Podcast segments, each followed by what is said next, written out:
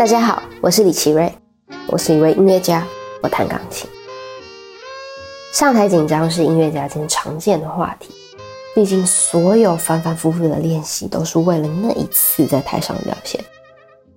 我记得在十四岁的那个夏天，我去了意大利参加大师班。有天午餐，我们边吃着意大利面边聊到了每个人如何面对上台紧张这个问题。大部分的人都提到了很常见的。深呼吸啊，吃香蕉或忽视听众存在等等的办法。不过有位比较害羞的女生，最后被问到的时候，就说到她自己的诀窍，是登台之前闻一下有洒上香水的手腕。她没有说为什么，我那时也没有想到要问为什么。不过我后来自己想想，其实蛮有道理的。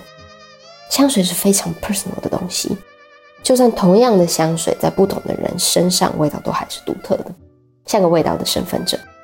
它让我们感觉自在，在自己周围建造一道隐形的力量，延展自己独特的气场范围。香水这样的特性对其提升自信很有帮助。当一个演出者，不管平常对自己多严格，在舞台上所有的自我怀疑都必须被忘掉，取而代之的应该是个声音告诉自己：你没问题的，你可以。于是我造访了那位女钢琴家的做法。上台前，当我的内在的啦啦队声音不够坚定的时候，我让那天被我特别选出来的香水来鼓舞我啦啦队的士气。这世界上多少人擦香水或穿香水？不过我们其中多少人，也许只是把香水当普通商品来看待，并没有意识到每一瓶好香水里头有多少层次。